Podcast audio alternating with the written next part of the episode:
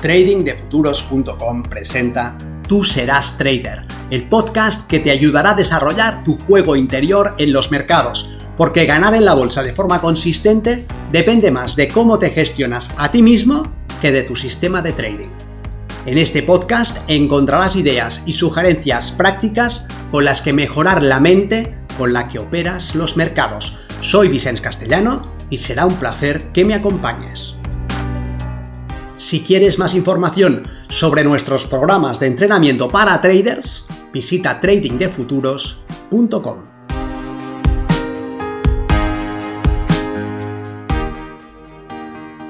Hábito 3. Gestiona su respuesta emocional.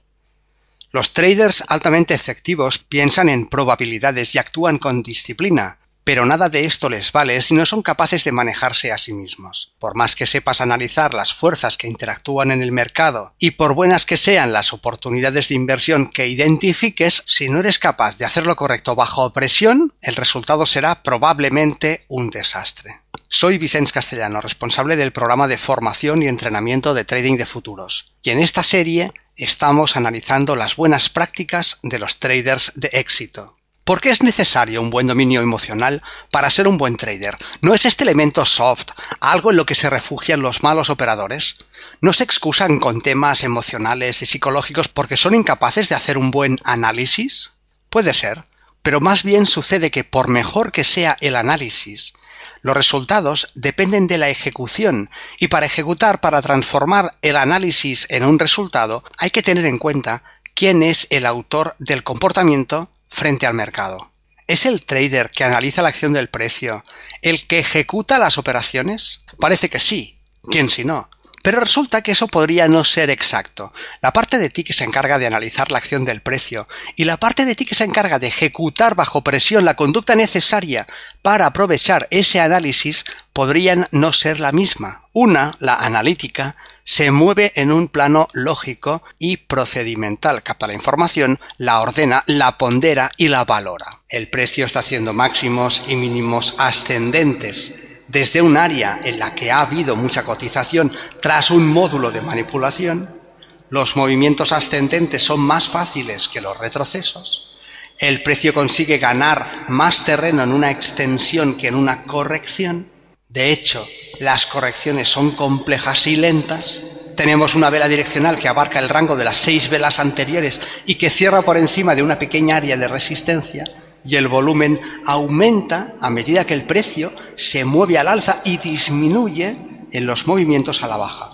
Estamos a dos minutos del cambio de hora en plena sesión cash, podemos buscar una operación larga.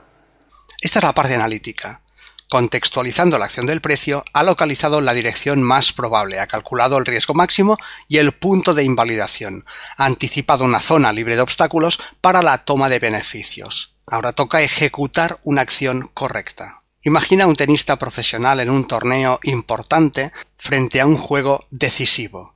Ha tenido hasta tres oportunidades que finalmente no ha podido aprovechar y ahora tiene que seguir centrado en el momento presente. Lo que ha hecho da igual porque sus resultados dependerán de lo que haga ahora.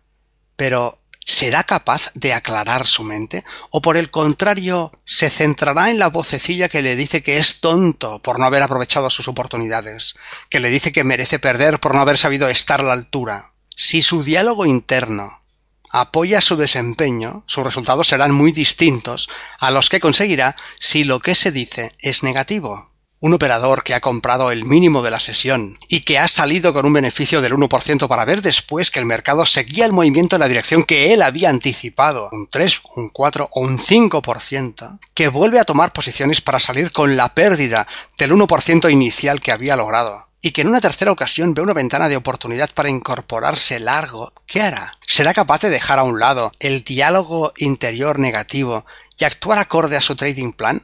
O por el contrario, se dirá que ha sido tonto por salir antes de tiempo, y que ha sido más tonto aún por volver a entrar después en una oportunidad no tan bien definida, en vez de haber aguantado la entrada original.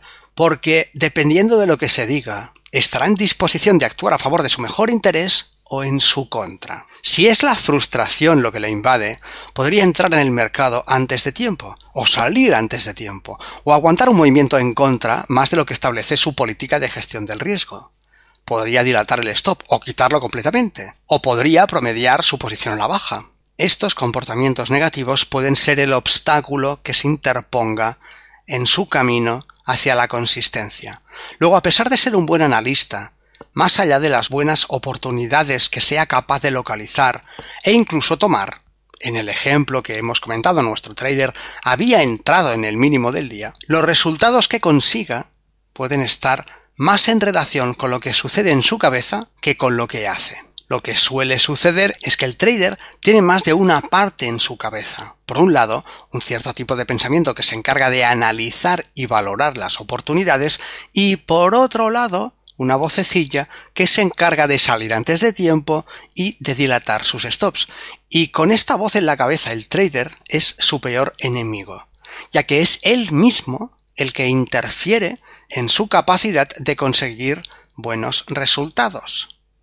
¿Por qué sucede esto? Y lo más importante, ¿qué hacen los traders altamente efectivos para manejar ese diálogo interior? La mente con la que llegamos al mundo del trading está condicionada por una serie de estructuras y programas cognitivos de esquemas de activación perfectamente funcionales para defendernos ante una amenaza. Si paseamos por el bosque y escuchamos un crujir de ramas a nuestras espaldas, probablemente activaremos un programa de alerta que nos congelará por un instante y que será el responsable de bombardear nuestro organismo de adrenalina.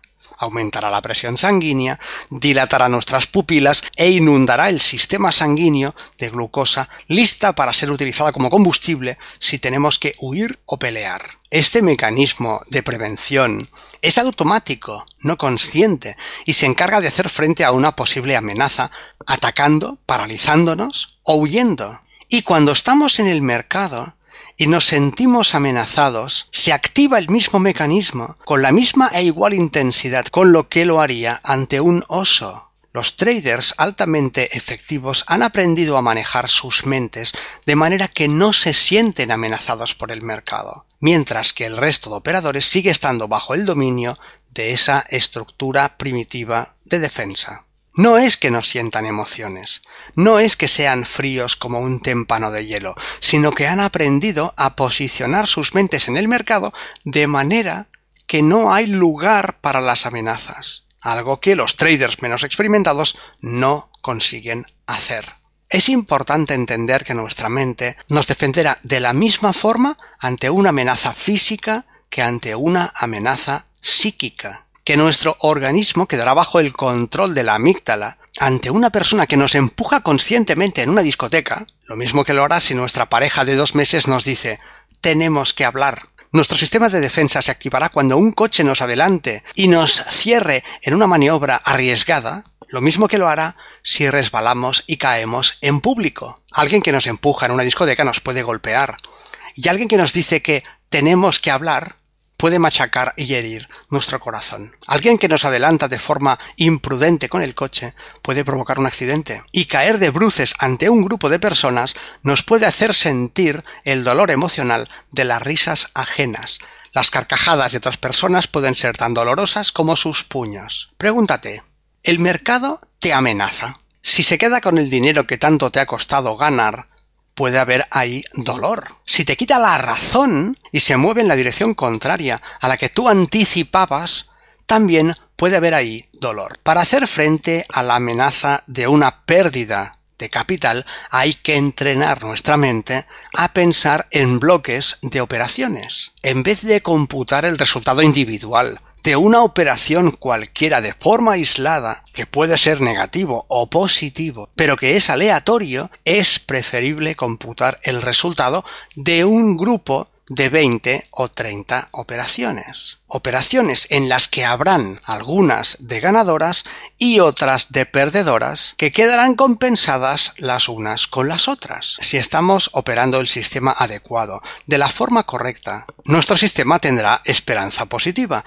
y nuestros resultados promediados serán positivos. Si aprendemos a pensar en bloques de operaciones, nos libraremos de la amenaza de una operación perdedora individual. Simplemente eso ya no estará en nuestra mente. El reto más grande está en librarse de las amenazas cognitivas del tipo perder la razón. El operador que ha comprometido su capital abriendo largos porque sabe que el mercado irá al alza, para ver después que lo que parecía un área de soporte no es más que una pausa dentro de una tendencia bajista y que pierde no solamente el precio desde su punto de entrada hasta su stop, sino la razón, tiene un problema muy grave como operador.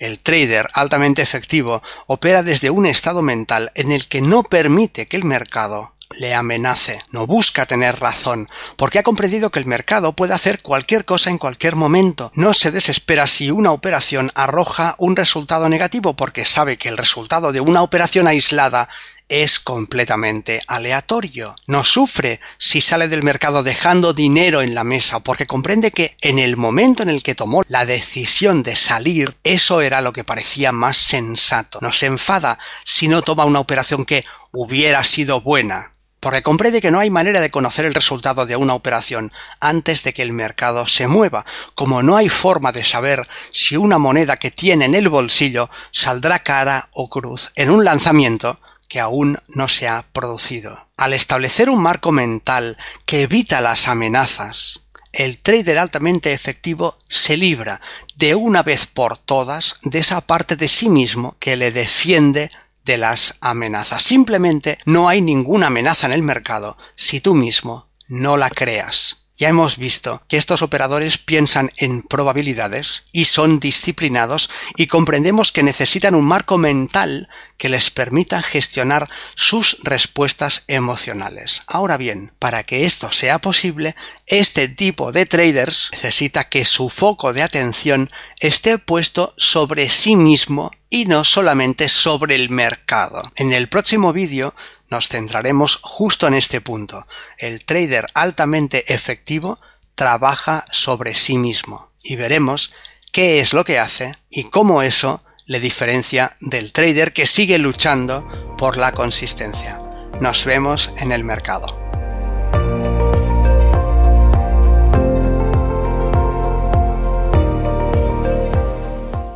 Si este contenido te ha parecido interesante, te agradeceré que lo compartas para darle una mayor difusión y que me dejes un comentario en tu plataforma de podcast preferida. Para más información sobre nuestros programas de entrenamiento para traders, visita tradingdefuturos.com. Recuerda, una mente estirada por una nueva idea jamás regresa a su estado original.